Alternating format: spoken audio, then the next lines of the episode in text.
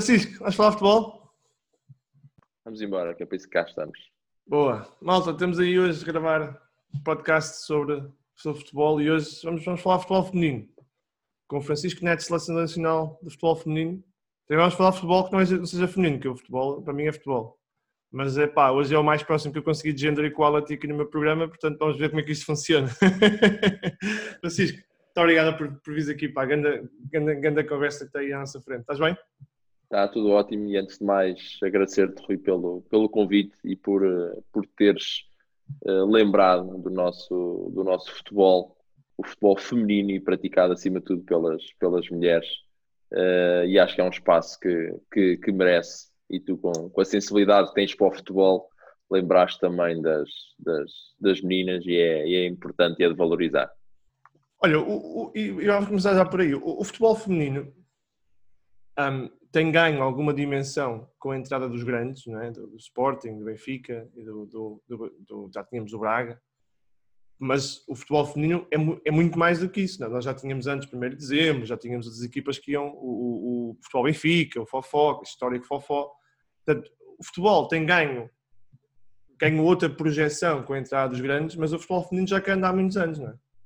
Sim, sem dúvida. E o Boa Vista e o Gatões, já há muitos anos atrás, ainda nos pelados, que malta que, que, que criou e que, que, deu sustentabilidade uh, àquilo que são os projetos de hoje. Sem dúvida nenhuma, a entrada dos clubes ditos grandes uh, trouxe uh, mediatismo, trouxe outro tipo de profissionalização, outro tipo de condições às jogadoras, e, e como é lógico, quando tens clubes com, com massa associativa e adeptos uh, com a dimensão destes três que tu acabaste de referir, dão uh, automaticamente outro tipo de dimensão e acarretam outro tipo de situações, as, os, as publicidades, os patrocínios, os, uh, os sponsors, lá está, as televisões começaram a aparecer, os jornais começaram a se interessar, uma aposta muito forte também da Federação Portuguesa de Futebol das associações, e quando se montou este triângulo, as coisas começaram a ter outra dimensão Uh, e acima de tudo, o que é mais importante, começou-se a proporcionar melhores condições às jogadoras, nunca esquecendo, e muito bem aquilo que acabaste de referir, o passado e aquilo que criou e que deu a oportunidade é que estas meninas hoje possam ser o lado visível do iceberg, digamos assim, mas o que está a ver agora é só a ponta do iceberg, porque há, sem dúvida nenhuma, muito, muito trabalho por trás. Sabes que eu, eu lembro, pá, lembro, entre aspas, não é? com, com todo o respeito que eu tenho para ela, Edith Fernandes, Carla Couto, são, são, para mim são nomes históricos. Agora, obviamente, temos muitos, a Capeta, temos a Ana Barra, mas uh, esta, eu, já, eu já me lembro desse, destes nomes há, há, muitos anos. Só que o problema é que o, o Fofó aparecia em nota de rodapé no jornal, né? quando ia jogar com o Wolfsburgo, aparecia ali, não sei se jogou para o Wolfsburgo, mas lembro de jogar em rodapé. E eu dizia-te dizia em off que vivi na Alemanha, em que tens o, por exemplo, o Wolfsburgo, não é? Wolfsburgo. É, Temos lá a nossa capitã, a Cláudia Neto, joga lá. Exatamente. E, e, em que o futebol feminino, obviamente que não é o futebol, que não é o futebol de Bundesliga masculino, mas, é um, mas, é, mas tem um respeito enorme. O futebol é. feminino é, é culturalmente muito reconhecido, não é? Muito reconhecido e com. As jogadoras são reconhecidas. Eu estive em Wolfsburgo, uh, eu fiz, fiz uma visita. Uh, às jogadoras portuguesas aqui há, há, pouco, tempo, pouco tempo, relativamente um ano. Uh, estive em Wolfsburg, depois tínhamos uma jogadora em Leverkusen, uhum. uh, fui ao Essen e depois fui ver uh, o, em, em, Munique, fui ver o, o Bayern de Munique, Wolfsburg para, para o campeonato. E, e percebi-me ao vivo da dimensão e da importância das jogadoras. As jogadoras são, são, são idolatradas. Eh, há adeptos para as jogadoras, há adeptos do futebol feminino, homens e mulheres que gostam mesmo e que fazem montes de quilómetros. Sim, eu, sim. na altura, fiz em três dias quase 1600 quilómetros para percorrer estes. Tínhamos quatro jogadoras em, em quatro em, em, pontos diferentes da Alemanha e eu fiz de carro para poder estar com todas, observar treinos e falar com os treinadores. E lembro-me que é uma distância incrível. E quando cheguei a, a, a Munique no final do jogo, apercebi-me que havia três ou quatro autocarros sim, sim. que iam regressar a Wolfsburg, que eram 1400 ou 1300 km de distância, e eles vieram de autocarro para, ir, para, para ver o jogo. Isto é, é sinal, sinal da, da, dimensão que, que, as equipas lá têm. Sim, eu arrisco mais, eu digo mais, eu digo o futebol feminino, por exemplo, na Alemanha, tem muito mais dimensão que o futebol português masculino não grandes. Percebes o que quer dizer? Percebi se a nível de seguidores, adeptos no Isso. estádio, acredito, acredito que não tenho os valores, mas acredito que sim, sim. Pelo, pelas condições que eu, que eu, que eu verifiquei que os clubes uh, tinham. Felizmente, nós cá em Portugal também estamos a dar cada vez mais, mais condições, uh, da mesma maneira em que, por exemplo, o, o Bayern joga sempre num, num, no centro de estágio, num, num mini estádio. O, o Wolfsburg é exatamente a mesma coisa, tem um campo de treino só para eles, tem um estádio só, um mini estádio também para eles. E nós em Portugal também já temos bons exemplos, bons exemplos disso. Uh, o Benfica tem, tem, tem também o espaço e está a fornecer a tapadinha com, com uh, a renovar o estádio cada, cada ano. O Braga joga sempre no mesmo, no mesmo campo, o Sporting também sempre. Uh, já se fizeram jogos também da nossa liga no estádio Alvalade e no Olá. estádio da Luz. Eu, eu, eu vi, desculpa, eu vi o, o Sporting, Sporting Braga em Alvalade o, o, o, Braga para a Liga dos Campeões com o Paris Saint-Germain uh, abriu o estádio, o AXA, ou seja, uh, tem, sido, tem sido uma dimensão incrível. E o que também tem verificado, não posso esquecer nunca, não podemos só falar destes três, é que depois as equipas uh, que, que, estão também inseridas na, na Liga BPI perceberam que para acompanhar este ritmo têm que também que elevar os seus padrões e sem dúvida nenhuma têm feito um trabalho, um trabalho incrível eh, de dar boas condições às, às jogadoras portuguesas. Olha, achas, achas que o, o, teu, o teu trabalho, e atenção, não quero comparar treinadores em qualidade, mas achas que o teu trabalho hoje é mais, é mais reconhecido e mais ajudado pela indústria do que era, por exemplo, quando era o Zé Augusto? E atenção, não estou a falar do treinador em si, mas das condições do ambiente, percebes? Eh, há, há, coisas que é inegável, uh, que é o, o, o, número de atletas, nós não estamos no, no, no patamar onde queremos, uh, temos muito poucas atletas em relação ao panorama, ao panorama mundial, mas estamos vindo a crescer. Uh, quando estivemos na Holanda no Campeonato da Europa, tínhamos 4 mil praticantes, éramos a seleção de, de, do Campeonato da Europa com menos praticantes. Na altura do, do, do Mr. José Augusto, uh, o leque de escolha era muito menor. Muito menor. lá está, este lado de profissionalismo era muito menor, por isso é difícil comparar. Agora, sem dúvida nenhuma, foram, foram momentos importantes porque as seleções não pararam, porque as seleções competiram, porque dentro das dificuldades todas que, que os clubes tinham, que os jogadores tinham e que a Federação também tinha, um, o mais importante era tentar competir, tentar dar experiência internacional e tentar haver uma referência nacional que era a seleção, que era ali ficar o expoente máximo de, de, do desenvolvimento da jogadora portuguesa. Uh, mas a verdade é que o futebol feminino, a evolução tem sido, tem sido, tem sido lenta e, e não, não é, não tenho, não estou à vontade para isto e acho que esta direção hum, é que tomou o passo e tomou e percebeu que, que, que para acelerar este crescimento. Tinha que haver uma aposta muito grande e há oito anos quando pegaram fizeram do feminino uma bandeira e, e notou-se assim que assim que quiseram e assim que investiram a sério naquilo que é o, o desenvolvimento do futebol feminino. Uh, isto passa muito, muito, muito mais do que, do que a estrutura técnica nacional enquanto treinador. Estou, estou, a falar associações, clubes, uh, os apoios que têm, têm vindo a ser dados. E aí sim o futebol feminino explodiu e estamos num crescimento exponencial, que é isso que é o nosso objetivo. Olha, tu chegaste à seleção, e corrijo-me se eu estou enganado, mas segundo eu me lembro, mais ou menos 2014, não é? Ali mais ou menos 2014. Sim, depois, sim. depois de Goa, não é? Depois de, da Índia, sim. sim que é um pá, grande país, grande, grande cidade. Tenho muitos amigos, tenho muitos amigos na Índia, estive lá muitas vezes, gosto muito do país. Não sei, não sei para o futebol tenho mais dificuldade em. em, eu, eu adorei, sou apaixonado também. Sou é, apaixonado. Pá, eu tenho... E Goa ainda por cima é um espetáculo. É, sim senhor. Tenho muitos amigos em Bangalore, mas Goa é, é muito difícil. Mas já, já, vamos falar um bocado sobre isso, eu também queria, queria ter, a tua opinião sobre o futebol indiano. Mas como é, como é que o Francisco Neto surge no mundo do futebol? Eu sei que tu és apaixonado por futebol, mas como é que surge nessas andanças dos treinadores e, e, e treinar equipas na Índia? Como é, que é tua, como é que é o teu percurso até chegares lá? Pronto, rapidamente. Hum, eu, eu, eu, eu jogava futebol ao nível, ao nível não muito alto aqui em Viseu comecei aqui na, na, na vila onde, onde, eu cresci, no Mortaga Futebol Clube. Meu pai foi treinador, eu acompanhava ali um bocadinho o meu pai também no, nos treinos. Entretanto, mudámos-nos para Viseu uh, e tive aqui uh, num clube que era o Clube Futebol Represenses, uh, onde, onde eu vim para aqui jogar. E o treinador do Clube de Futebol Represenses era também o meu professor de Educação Física na escola, uh, o professor Amar. E ele sempre fez, fez aqui a, a, a ligação. Quando eu entro para, para a universidade, uh, ele, e bem, verificou que eu, como futuro futebolista, não ia dar grande coisa e convidou-me, quando eu entro no FCDEF no, no, no Porto, convidou-me se eu queria começar a participar eh, na base das seleções distritais da Associação Futebol Viseu, porque ele era o coordenador técnico da Associação Futebol Viseu.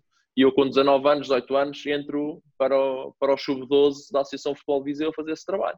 E passado dois anos, a Seleção de Viseu convida, eh, organiza o primeiro, a primeira seleção feminina e ele convida-me para assumir essa, essa seleção porque ele já estava demasiado velho e disse que não tinha muita paciência uh, para, para estar, então não queria ser ele a assumir. E eu, com 20 anos, assumi essa equipa, fui fazendo o meu trajeto normal, entretanto, o professor teve que regressar à escola e, e eu já no final também, já depois fiz o meu trajeto de, na altura de especialização de alto rendimento, na opção de futebol, estive a treinar o Salgueiros no centro de treinos, no, no, no estágio da, da, da, faculdade.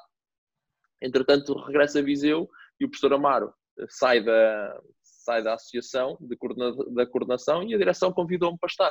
Nessa altura, e aqui é que entra a minha ligação para depois poder entrar na federação, todos os coordenadores técnicos eram convidados a estarem presentes numa ação da federação, ou seja, independentemente de ser masculina ou feminina, e, por norma, o coordenador da Associação Futebol Viseu ia sempre ao Algarve Cup.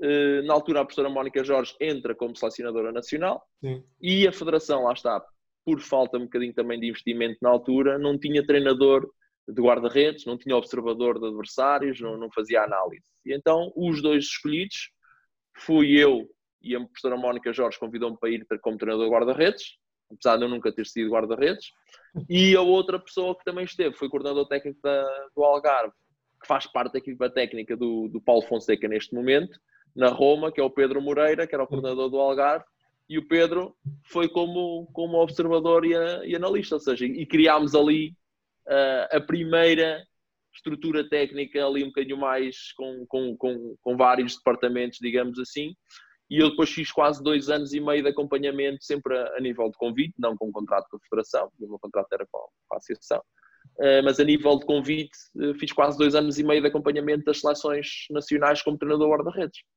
Entretanto, e bem, a Federação contratou uh, a full time a full time um treinador guarda-redes, na altura, salvo erro, foi o Pedro Roma.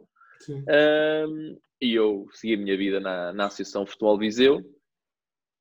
E quando estava a tirar o nível, o nível 4, uh, um amigo passou por mim um dia e disse: Olha, tenho uma coisa para ti, uh, para o estrangeiro. E tu, quando estás a o nível 4, estavas a viver tanto, estavas a ouvir tanta gente, Uh, o meu nível 4 foi muito rico. Paulo Fonseca, Sérgio Conceição, Nuno Espírito Santo.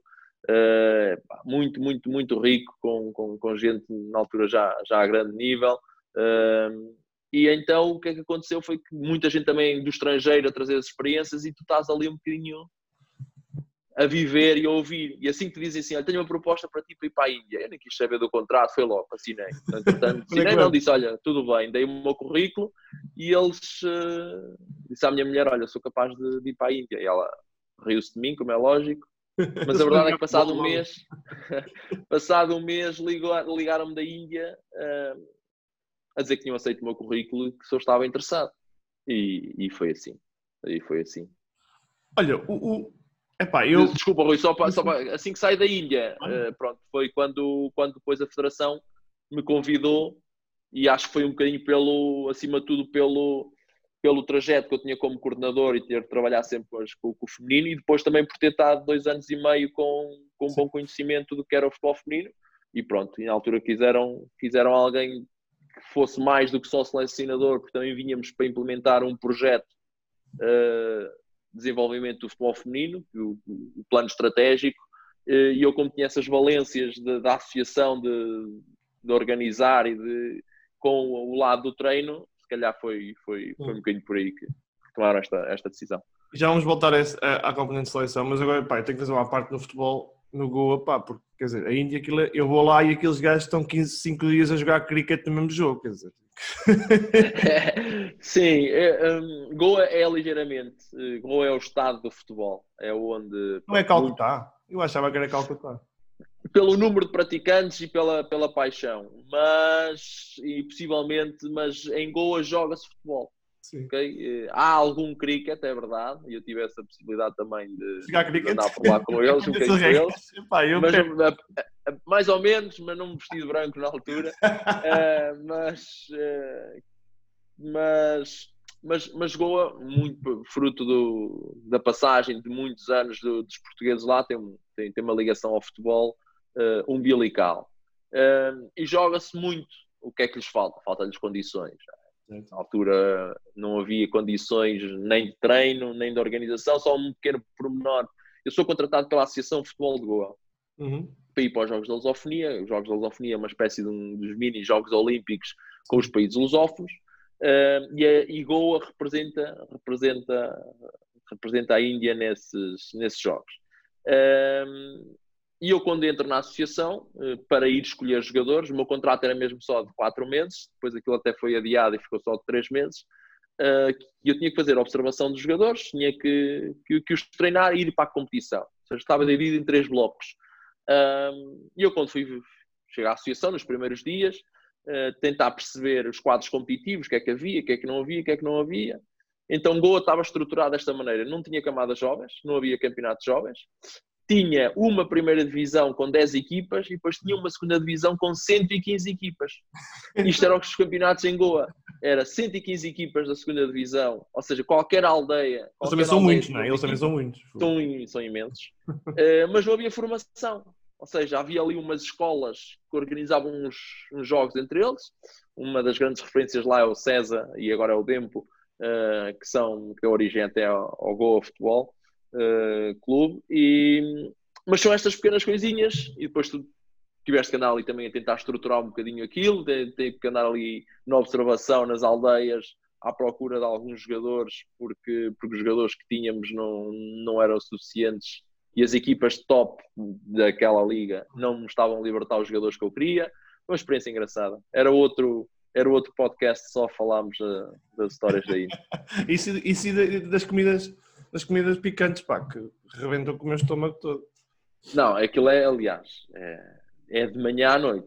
Eu é, pedia sempre, eu pedia a comida na, no spicy e, e eles gozavam comigo, diziam que eu era um bebê e eu posso dizer, eu transpirava, eu comia e mesmo que eles garantiam que, que aquilo não tinha piripiri e não tinha, não tinha nada e era, era muito... Eu tinha grandes, grandes discussões no hotel, desculpa, foi só a última. Estás à vontade, estás grandes, de grandes discussões no hotel com o cozinheiro porque eu tinha que entrar lá, porque ele não entendia que eu só queria. Epá, eu estava tão eles cansado. não sabem, pá, que eles não conseguem imaginar como é que tu consegues comer sem isso, percebes? Isso eu só queria um bife grelhado, um bife de frango grelhado com sal e limão. E eles não conseguiam entender, e para, e para eles era quase uma ofensa. Eu tinha que pedir aos gente.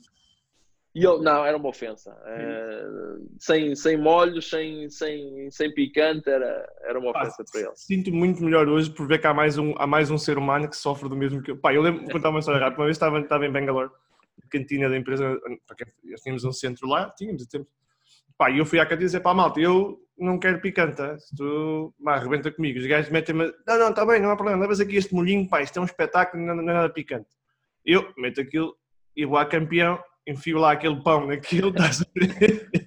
que é ótimo. Para o bucho, pá, e aquilo são dois segundos e tu sentes que o teu corpo vai explodir. Vai explodir. E começas a pingar do corpo cabeludo. E pá, e vês os gajos, os gajos do outro lado a rirem-se porque sabiam perfeitamente que aquilo era picante, né? Então tinha todo o momento em que não sei bem se, se sai, se entra. ah, é horrível, é horrível. Porra, mas, eles, mas atenção, eles não vivem sem aquilo. Não, claro que não. Claro que não. Pá, olha, um abraço para, para, para a malta indiana, gosto muito do país. Para Sem dúvida. Cultura do caraças. Olha, e entretanto, futebol também te deu ali uma boa, e tu imaginar eu, uma, uma boa aprendizagem do que é, que é fazer seleção de, em, em, em, dificuldades, não é? Portanto, é que não tens uma amostra muito grande, nesse caso tens uma amostra de cá grande, mas não, é difícil escolher, e, que é um bocado o que depois também sofres quando chegas à seleção nacional, não é? E falando um bocadinho quando chegas, não é? É difícil, a base de uma seleção nacional feminina não é a base de uma seleção nacional masculina. Como é que se faz este não. trabalho? Como é que se cria este trabalho? Ah, eu nesse aí, nesse aí, pronto, lá está. Outra vantagem e se calhar outro o porquê de, de, do meu perfil ter sido escolhido. Quando tu trabalhas, eu trabalhei 10 anos numa associação de futebol, uma associação de futebol pequenina do interior, com poucos praticantes e a participar em muitos torneios. Uh, e o meu trabalho já era um bocadinho, era um bocadinho esse, dentro do, do nosso pouco leque comparativamente com o Porto, com Braga, com Lisboa, que são associações dominantes, de que forma é que nós conseguimos potenciar os jogadores que aqui temos. Um, e, e, e, o nosso trabalho na, na, Federação, felizmente hoje melhor do que, do que com mais praticantes, com, com mais camadas jovens, com, com jogadores a chegarem à seleção A com mais experiência internacional, que antigamente também não existia. Quando chegámos quando eu cheguei já havia seleção sub-17 e sub-19, mas houve muito tempo em que só houve seleção sub-19. Nós temos muitas jogadoras da seleção A que nunca fizeram percurso sub-17. Hoje em dia, felizmente, temos sub-15, sub-16, sub-17, sub-19. Vamos criar a seleção B, ou seja, uma dimensão, uma dimensão muito grande. Como é que se trabalha? Uh, nós temos uma vantagem muito grande, que é a paixão e a dedicação das jogadoras. Sim. Porque as coisas são simples. E quando a gente se senta um bocadinho e começa a refletir, diz assim: Uh, quem é que é a pessoa que às 10 e meia da noite vai treinar, acaba à meia-noite, vai apanhar transportes públicos e outro dia vai trabalhar? Porque, porque elas, elas, não são todas, elas não são todas full-time, não é?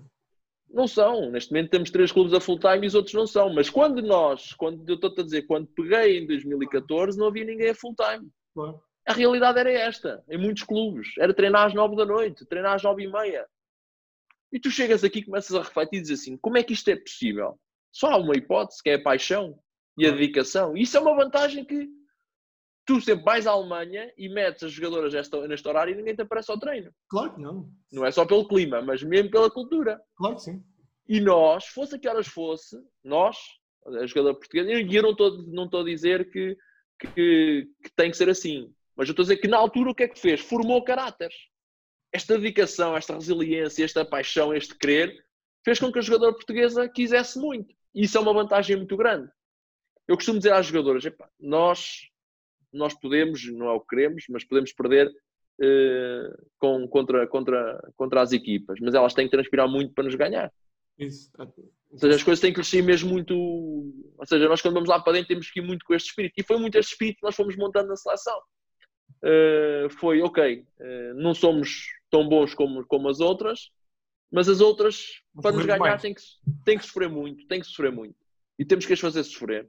E as coisas foram crescendo, elas foram acreditando, foram percebendo que também os clubes, felizmente, lá está, com esta aposta da federação, foram, foram tendo cada vez melhores condições, melhores treinadores. Eu quando digo melhores treinadores, é que os treinadores do feminino começaram a, a fazer formações, começaram a, a, a, a ter equipas técnicas que antigamente se eram duas pessoas, começámos a ter equipas técnicas eh, com, com videoanalistas, com preparadores físicos, com treinadores guarda-redes, que, que, era uma coisa que existia pouco. Eh, e bem, eu lembro-me quando, quando, quando, iniciei a equipa técnica do, do, do Fofó, já tinha cinco ou seis pessoas. Ou seja, houve este investimento, mais treinadores, melhores treinadores, e isso fez crescer a jogadora. Isso para nós também foi um, foi um benefício.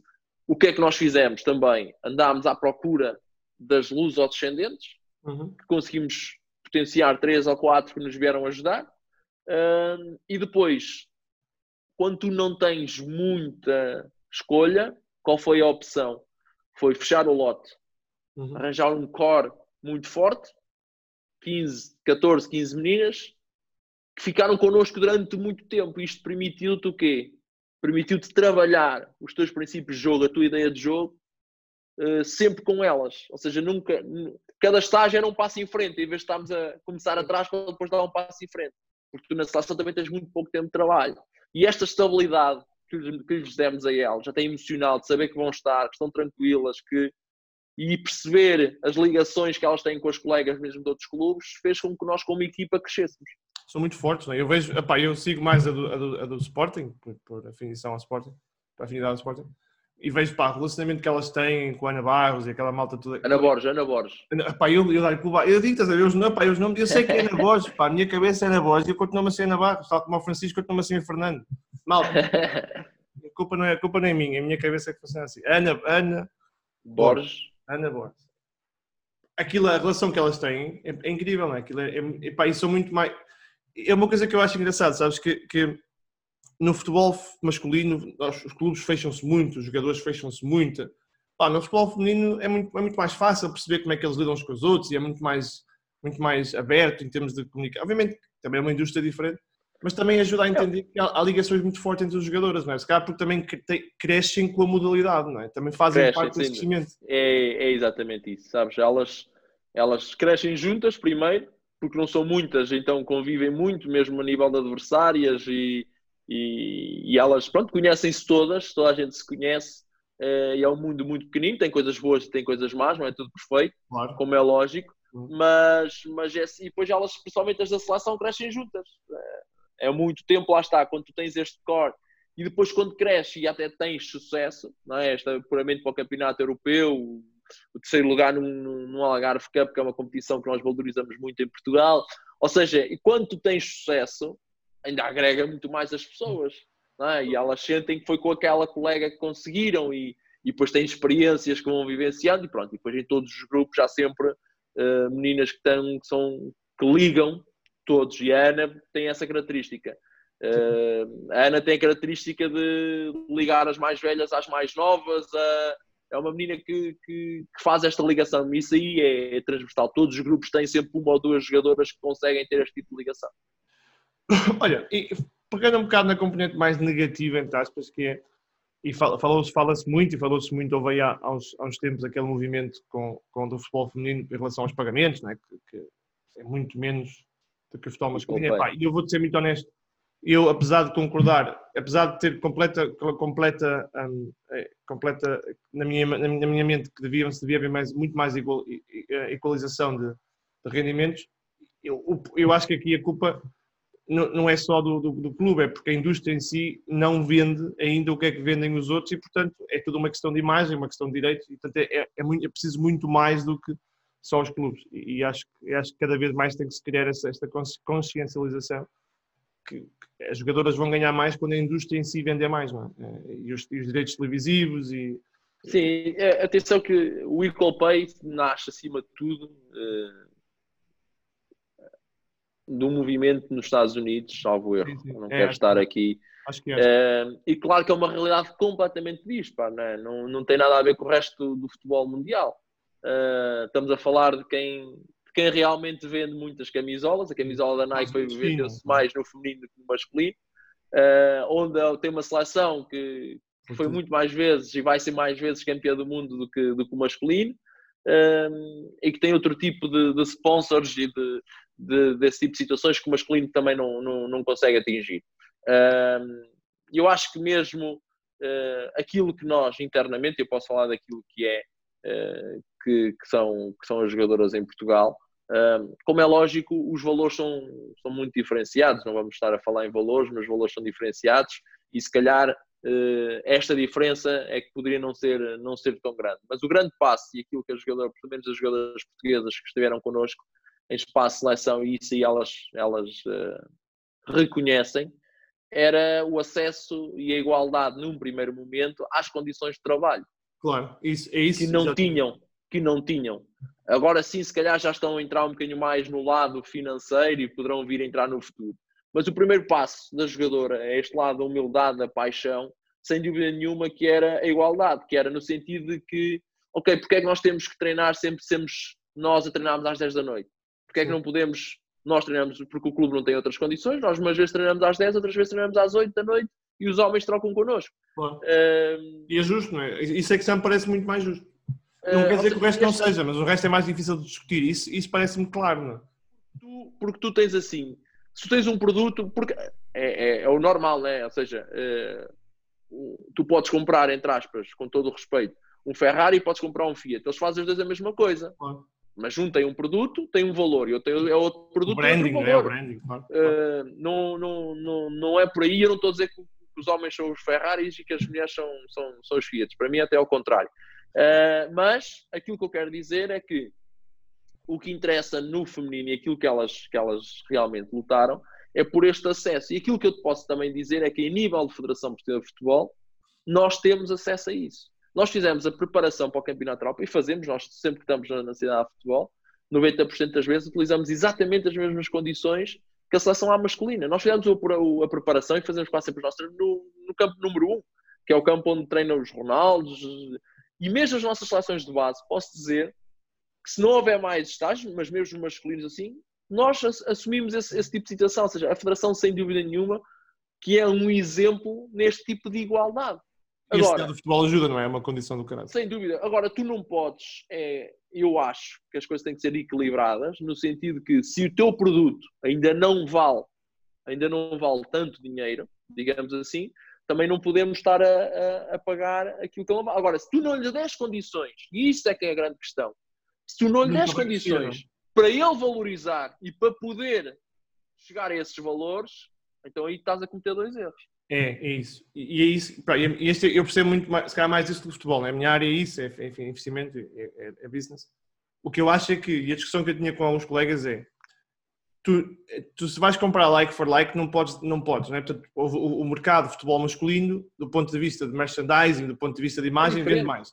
Mas tu, como qualquer investimento, se queres que este venda, tens que investir se não investes, é, é, é ripple effect, é, é, bola de neve, portanto aquilo não investes, claro. não cresce, não ganhas, portanto, tudo isto é, tens de começar de algum lado a dizer, olha, vou-te pagar mais, porque tu, e porque aqui vinha a minha questão, que é, as jogadoras se ganham mais, estão mais disponíveis para também jogar mais, para também estar dedicadas claro. e, e é, psicologicamente é, isso, é, tudo isto. E é, e é isso que tem acontecido, que é, o nosso produto hoje é muito mais valorizado, Agora, isto é um trajeto que vai demorar até lá chegarmos claro. ao patamar dos homens. Porquê? Porque os jogadores começaram a ter acesso a outras condições.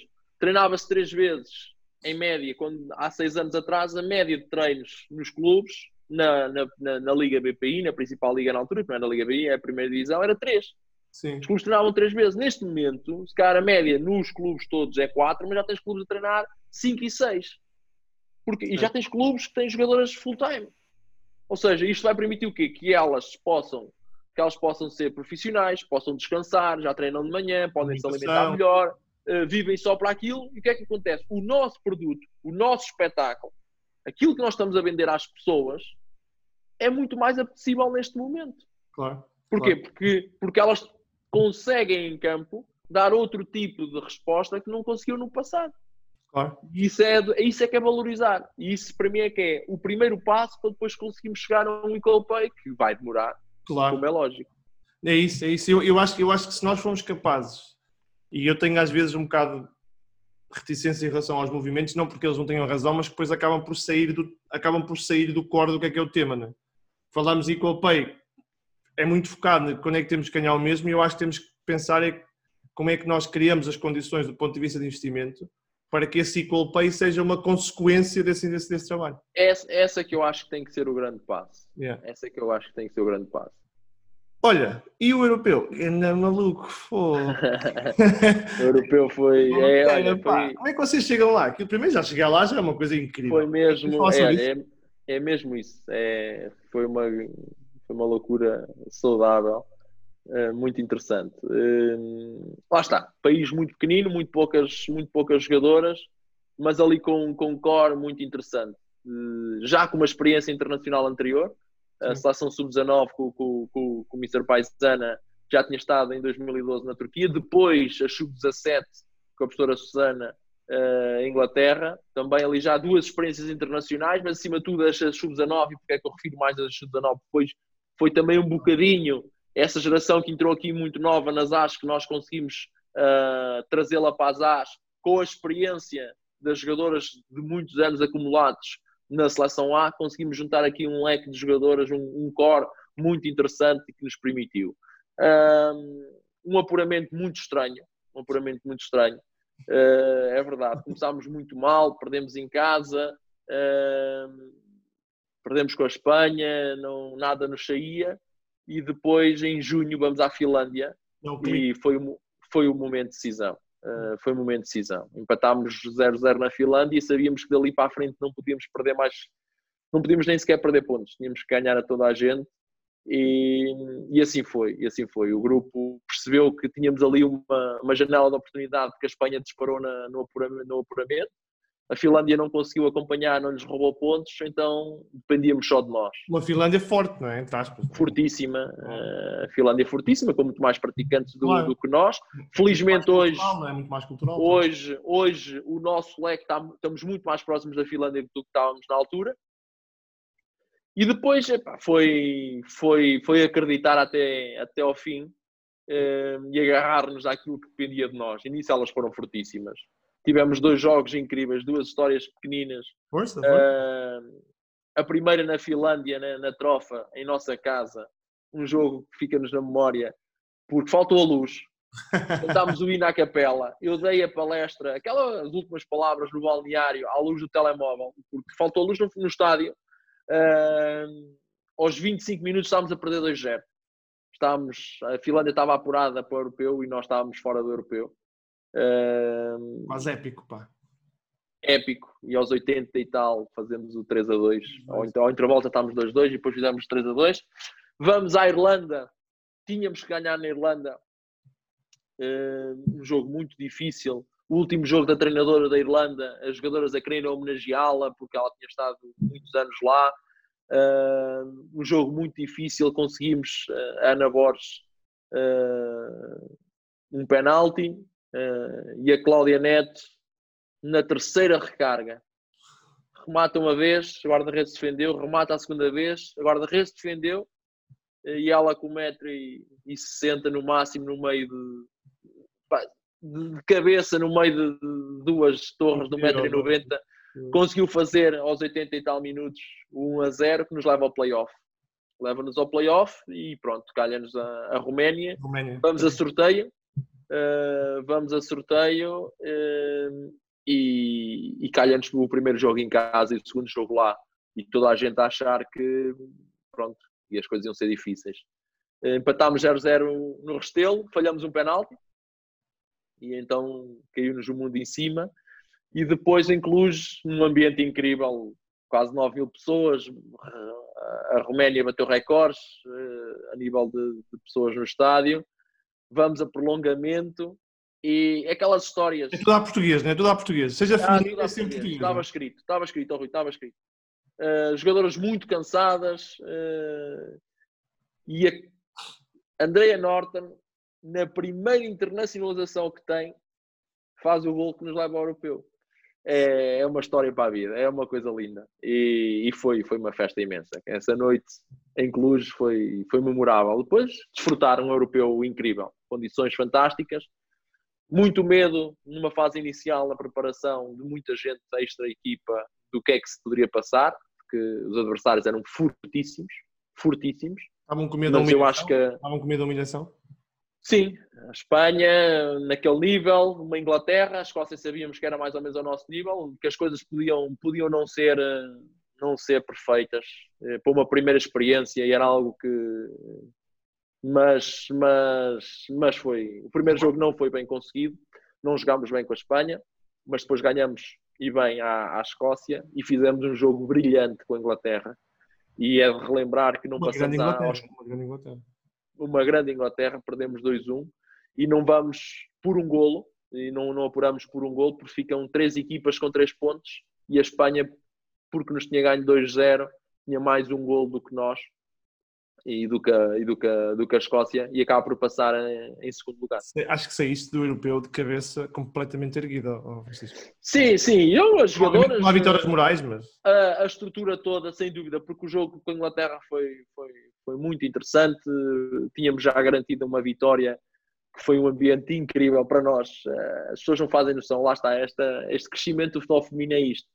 Foi a primeira vez que, que nós sentimos os imigrantes fora e esta sensação que, que a seleção A masculina muitas vezes refere de, do apoio dos imigrantes, quem está fora, e, pá, e eles foram incansáveis. Há quase mil pessoas num cantinho uh, em Roterdão Uh, e, e, e, sempre a puxarem pela, pelas nossas jogadoras e, e, no final fomos estivemos perto deles foi aqui uma envolvência muito muito interessante. Eu lembro-me ainda de estar na, na, na, conferência de imprensa com a Dolores. A Dolores nesse jogo foi considerada a melhor jogadora Sim. do jogo.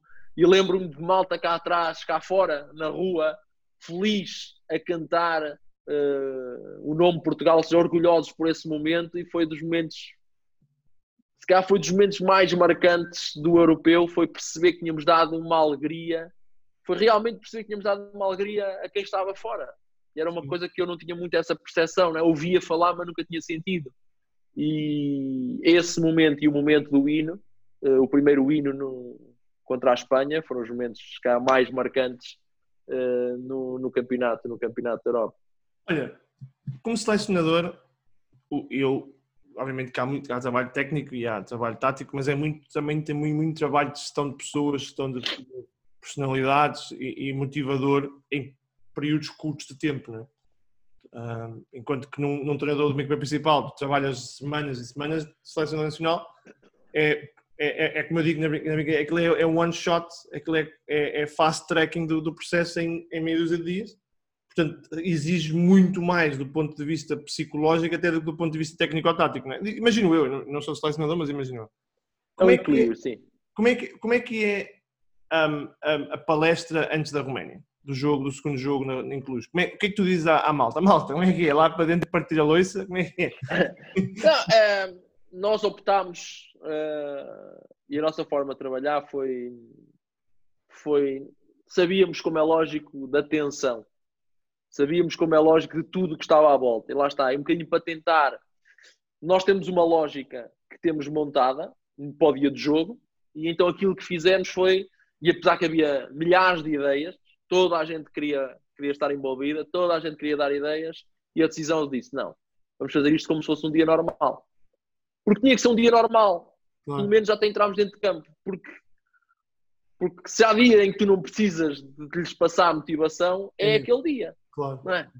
Aquilo estava lá tudo. Claro. Aquilo foi só. Aquilo foi agarrá-las, prendê-las e depois soltá-las dentro de campo. Sim. Foi, pá, não foi um jogo bem jogado, nem da nossa parte nem delas. Altamente emotivo, lá está, a falta de experiência àquele nível. Uh, toda a gente muito nervosa aquilo que nós tentámos passar sim, foi alguma tranquilidade, mas nos pequenos pormenores. Sim. Porque tu não podes chegar ao dia de jogo e dizer assim às jogadoras: olha, tenham calma. E a primeira cabeça, quando alguém te diz tem calma, o que é que tu pensas? Mas eu estou nervoso? Estou nervoso. Estou nervoso? mas, mas, estás a dizer que eu estou calmo, mas porquê? Mas está a sentir alguma coisa? Estou diferente? Ou seja, e aquilo entra ali numa espiral, mas o que é que se passa? Percebes?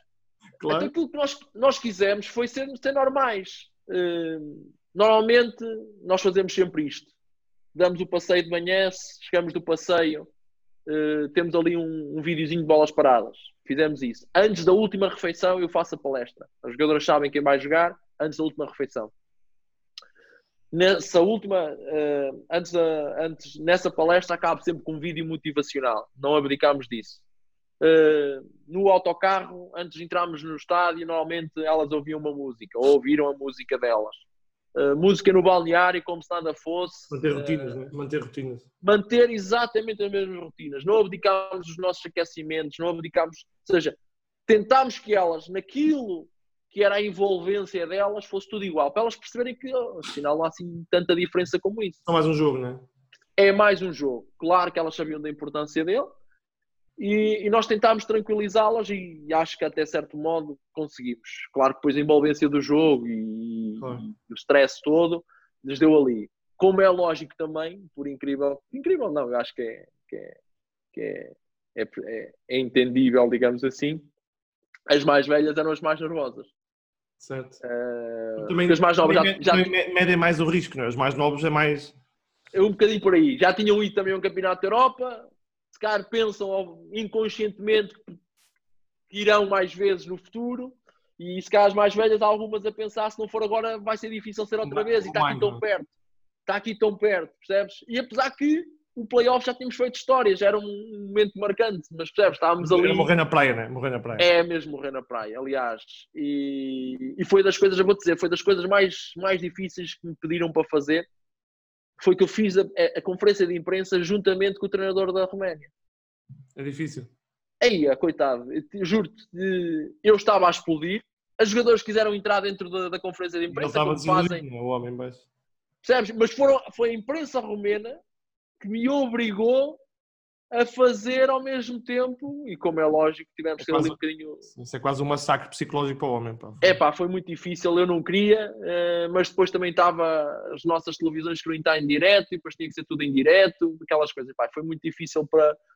Porque eu também estava a explodir por dentro, como é lógico, e ele também devia estar a explodir por outros motivos, e foi.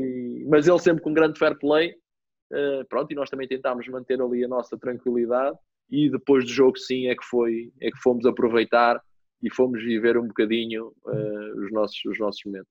Olha isto é o jogo do playoff. Como é que é, como é que é antes do jogo da Espanha? É diferente não é? é, eu, eu, sei que tu vais dizer que as rotinas mas é pá é um campeonato é, Europa é, é diferente. É, é é. Só tínhamos uma vantagem aí que foi algo que é o que marca que as pessoas às vezes não têm essa noção mas é o que marca muitas vezes e isso depois é que eh, e por isso é que, se tu reparares, eh, neste momento a UEFA no masculino está a aumentarem muito o número também de, de equipas indo aos, campeonatos da Europa. Sim. Tem vindo a crescer e até tentar arranjar outros formatos. Porque é que acontece? Nós tivemos um mês de preparação. Certo, certo. Que era algo que não que nunca acontecia. E isso, por um lado, deu-nos também, por incrível que pareça, apesar de ser o jogo da Espanha, deu-nos alguma tranquilidade. Porquê? Porque nós estávamos a controlar o nosso processo. Certo. Estás um mês a preparar a equipa. Certo. Percebes, Rui? E isto dá todo tipo de tranquilidade. E as jogadoras estavam ansiosas e nervosas por ser um campeonato da Europa e por ser a Espanha, que era uma equipa que na Europa dominava as equipas todas, e isso é verdade. Eh, era uma equipa altamente dominadora na forma como joga e na forma como encara o jogo. Sim. E nós já tínhamos apanhado no, no, na fase de grupos e sabíamos que aquelas, como elas massacram o jogo posicional, o jogo de posse, é uma equipa muito forte, uma equipa muito competente, tecnicamente muito evoluída, e sabíamos dessa, dessa dificuldade. Claro, a primeira experiência, entramos nervosos, eh, não, não, não há dúvidas nenhumas, e aí tem que assumir o jogo é aquilo, é aquilo que eu, desculpa interromper, eu acho que o primeiro jogo é aquilo que eu sinto, pá, eu vi, fui vendo, não é? portanto eu acho que é aquele jogo em que se sente mais o peso do Campeonato da Europa. Eu acho que depois, eu, eu quero que me expliques o que é que tu fazes depois do jogo, eu sinto que o jogo da Espanha é aquele jogo em que tu vês menos um bocado falavas um bocado do jogo da Roménia, do Cluj.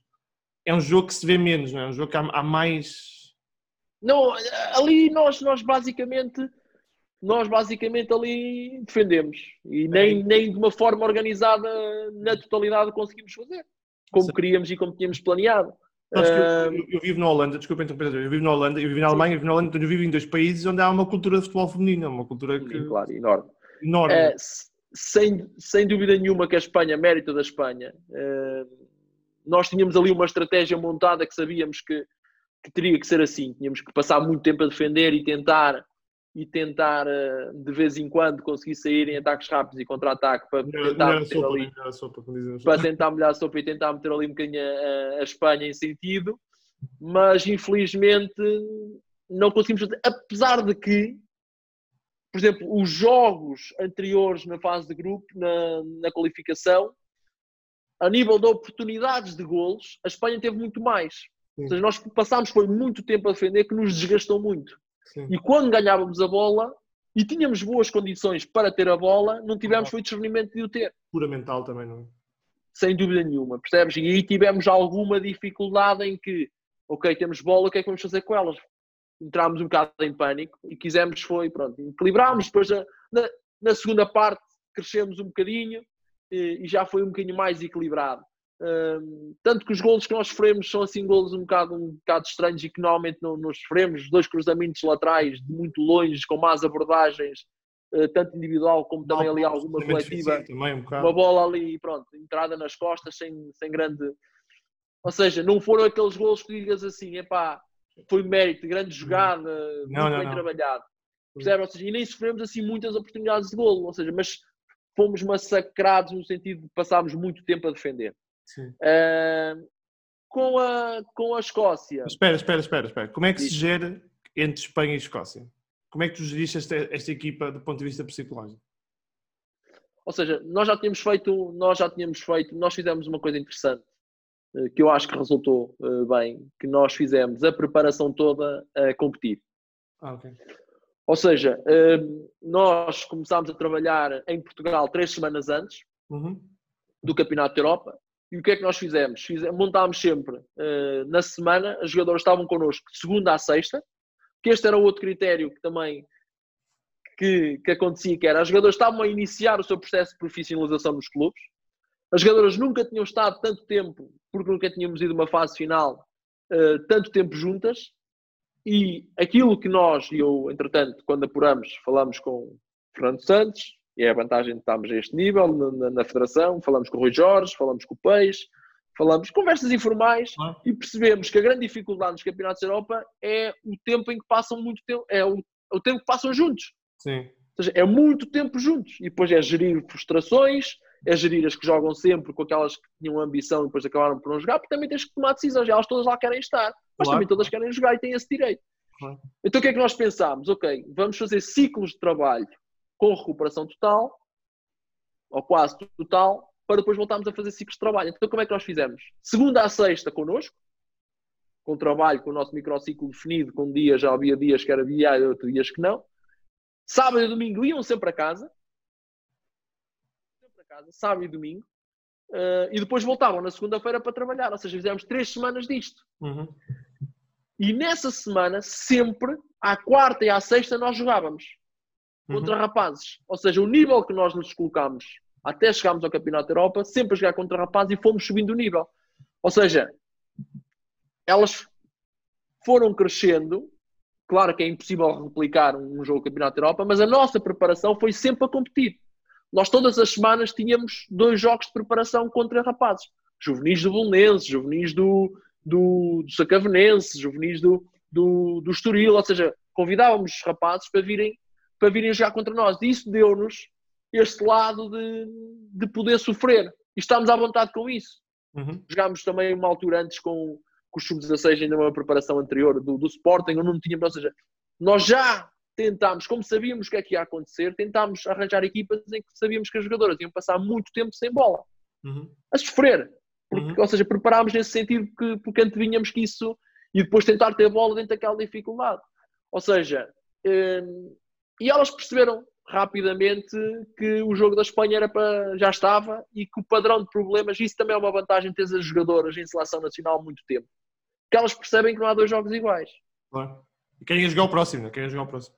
Querem jogar o próximo e sabem que o padrão de problemas é completamente distinto. Claro. Ou seja, elas sabiam e reconheciam, porque nós também os mostramos, que a, a, a Escócia Escócia não era, eh, não, não, não ia ter como tanta Espanha. bola como, Espanha. como a Espanha. E depois aqui também emocionalmente nós tivemos uma vantagem. Que a Escócia também foi muito nervosa para o primeiro jogo delas. Houve dois derbys, que elas jogam com a Inglaterra levam seis, perdem por seis. Ou seja, isso se calhar inconsciente, inconscientemente, apesar que depois acabam por ganhar a, a, a, Espanha no último jogo. E é uma equipa muito poderosa, esta Escócia. Muito, e está agora connosco no apuramento para o Campeonato da Europa. É uma equipa muito. Apurou-se no ano passado uh, para o Campeonato do Mundo de, pela Sim. primeira vez na França. Uma equipa que tem crescido, tem crescido imenso e começou também no Campeonato da Europa. Muito bem. E o que é que acontece? E se calhar este lado de terem perdido por seis e não terem sido muito competentes fez baixar aqui também um bocadinho os nossos níveis de stress e fez-nos encarar ali um bocadinho mais de peito, peito aberto, não é? um bocadinho mais de vontade e um bocadinho mais de coragem. E depois o jogo, as coisas foram-nos saindo bem, marcámos primeiro, e fomos crescendo, fomos crescendo, fomos criando as nossas oportunidades e depois é muito aquilo que tu sentes, sabes? Uh, as jogadoras iam, sabiam para onde é que tinham que, que, acontecer e depois é aqueles, aquelas coisas que tu, tu preparas um jogo, preparas uma estratégia e aos 10 minutos aquilo já saiu duas vezes. Ou seja, tu reconheces que aquele é o espaço livre Sim. e sabes que ali é que vais ter vantagens nos primeiros 10 minutos tens dois ou três contra-ataques, foi por ali. E as jogadoras dizem, pá, afinal. Funciona. Afinal funciona. Se calhar temos aqui sempre a nossa, a nossa, a nossa segurança. Se calhar vai ser sempre por aqui. E aquilo pelas acreditar. E foi um bocadinho por aí. Nós montámos a estratégia um bocadinho diferente e as coisas resultaram. E foi, foi, foi bom. Olha, e, e agora? Como é, como é que vês a seleção uh, nos próximos tempos? Como é que vês os, a, a, a capitalização do europeu como é que tu capitalizas o europeu e capitalizas aquilo para as próximas, para as próximas fases? Olha, hum, uma pergunta interessante. Primeiro passo e primeira, primeira situação. Hum, o crescimento das equipas não é assim, não é exponencial, não é sempre a direita, né? tem, tem momentos mais altos, tem momentos mais baixos, nós dependemos de muita coisa. Hum, mas aquilo que nos deu tanto o apuramento como o Campeonato da Europa foi o acreditar, que era algo que eu achava que não acontecia em Portugal, o acreditar e o mérito não é da equipa técnica. A equipa técnica tem a sua porcentagem, o mérito é totalmente das jogadoras uhum. e de, dos treinadores delas que trabalham nos clubes que as, potenciam, que, que as potenciam e ao mesmo tempo, mas acima de tudo, das jogadoras, porque elas é que desmontaram aquilo na cabeça delas. Uhum. E o que, é que acontece? O grande mérito é nós acreditarmos que neste momento vamos jogar contra que equipa for e acreditamos que é possível nós fazermos coisas boas e que é possível ganhar. Uhum. Nós não entramos para, dentro de campo neste momento com medo das equipas. Isso faz diferença, não é? No, total, total. E isto é que faz a diferença. Este quebrar dos preconceitos, este medo que, que existia, que perceber que é assim, não, corremos mais riscos de perder, corremos, não há dúvidas nenhumas. Mas também estás mais perto de ganhar, não é? Estamos muito. Quando tu ganhas a uma Suécia, como ganhas num campeonato no, no, no Algarve Cup, quando tu ganhas à, à China, quando tu ganhas à Noruega, quando tu fazes quando fazes jogos brilhantes contra Itálias no, no apuramento, quando tu percebes, ou seja, tu fazes, as jogadoras vão uma coisa assim, então, nós não somos menores do que elas. Sim. Nós, nós, também, nós também conseguimos, nós temos as nossas armas. E quando estamos todas bem, quando estamos todas ligadas e quando estamos todas uh, num bom momento, nós somos muito fortes. É aquilo que eu digo. Para nos ganhar, as equipas uh, sofrem muito. E estas jogadoras, e estas jogadoras, eu tenho que as enaltecer. E, e a coragem dela, e também a direção da federação. Porque as pessoas às vezes não têm muita noção. O que é que aconteceu, Rui? Nos últimos seis anos, nós do top 25, o top agora mudou, não tenho. Mas do último top 25 do ranking, nós em seis anos nós só não tínhamos jogado contra, contra duas equipas. Sim, sim. A Alemanha é contra a Coreia. Nível, muito alto nível. Ou seja, elas já jogaram três vezes contra as campeãs do mundo contra os Estados Unidos. Sim. Elas já jogaram com Suécia, elas já jogaram com Noruega, elas já jogaram com, com o Japão. Ou seja, elas foram postas à, à, à prova. Os melhores nós, melhores. E, e, há uma coisa que é clara, que nós lhes fomos passando sempre, e isto é uma frase muito da, da professora Marisa, uh, que lhes passa muito esta mensagem, que é, nós podemos perder por tudo, mas nunca por medo. Certo, é isso. isso Isto isso. tem que ser uma imagem de marca da nossa equipa. Nós não podemos é perder por medo. E isto fez, fez-las crescer. Por isso que é que eu te posso dizer, futuro, acho que vai ser muito bom. Muito bom porque, acima de tudo, pela formação que temos. Neste momento temos seleção desde a sub-15 e se tudo correr bem com a equipa B, ou seja, vão chegar cada vez mais jogadoras mais preparadas, muito mais preparadas, muito mais preparadas, os clubes a trabalharem cada vez melhores. Temos camada há seis anos atrás, oh Rui. Há seis anos atrás, Portugal tinha primeira divisão, segunda divisão e uma taça nacional sub-19 em futebol de 7. Sim. Nem sequer era um campeonato. Há seis anos atrás. Só para as pessoas para a formação, ou seja, depois não havia mais nada. Ou seja, só para as pessoas perceberem muito aquilo que foi a aposta. Seja, em seis anos, o que é que foi o crescimento? Uhum. Ou seja, neste momento tens campeonatos sub-19 em futebol de 11, sub-19 em futebol de 9, tens campeonatos sub-15, tens campeonatos sub-13. Se tudo corresse bem, iremos, se não fosse esta pandemia, poderíamos ter aqui sub-17. Ou seja, há camadas jovens, há clubes, as associações estão feito um trabalho incrível, os clubes a apostar na, nas jogadoras. Ah, por isso, se nós com tão pouco já fizemos tanto, claro que as coisas não vão ser sempre. Vai haver aqui um momentozinho em que podemos baixar o nível, mas depois vamos voltar outra vez a subir. Acontece também eu, acho que daqui, eu acho que daqui a 10 anos sermos campeões da Europa, vê lá quantos, no masculino, quantos campeonatos da Europa nós claro. tivemos primeiro que ir e qual foi o crescimento sustentado, mas depois fomos. Somos pequeníssimos, mas somos altamente competitivos. E eu acho e eu acredito mesmo que com estas ideias, com esta direção, com aquilo que, que os clubes estão a fazer, com as associações estão a fazer, eu acredito mesmo que nós, daqui a 10, 15 anos, vamos estar num patamar altíssimo. E o Francisco? É, é, é Francisco para o futebol feminino de carreira ou, é, ou não sabes ainda?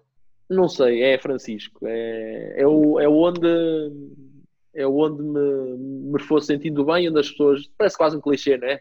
Uh, todos dizem, né? Bom, é, uh, também temos muitos. é, é, um bocadinho, é um bocadinho isto é, é um percurso, é um percurso que tem vindo ser bem, bem acontecendo, como eu te disse no início, com alguma naturalidade.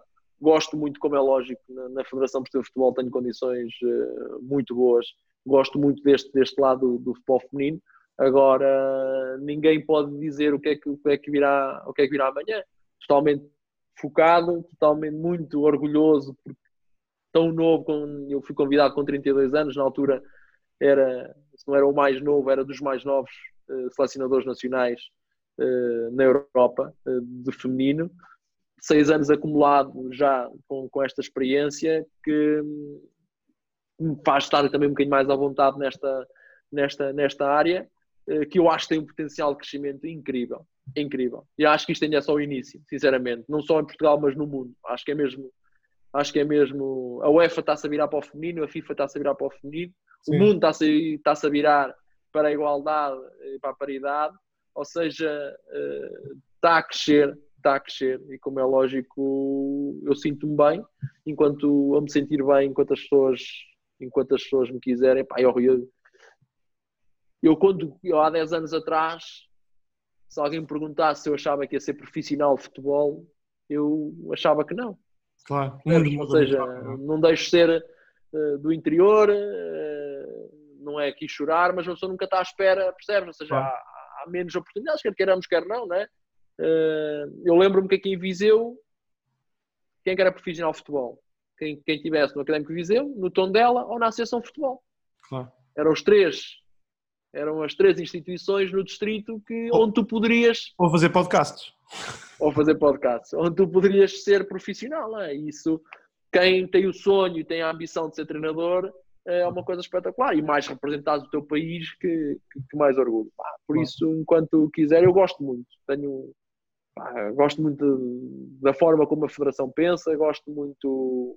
Podendo muitas vezes não estar em acordo com tudo que, que é decisivo, decidido humanos, é mas, mas sempre com muitos argumentos e com, com, com muita abertura para falar com as pessoas, isso é que é espetacular uh, e chegámos ao entendimento. Tenho a estrutura técnica toda nacional, os treinadores são muito bons, uh, pessoas com, com altíssima qualidade que aportam imenso.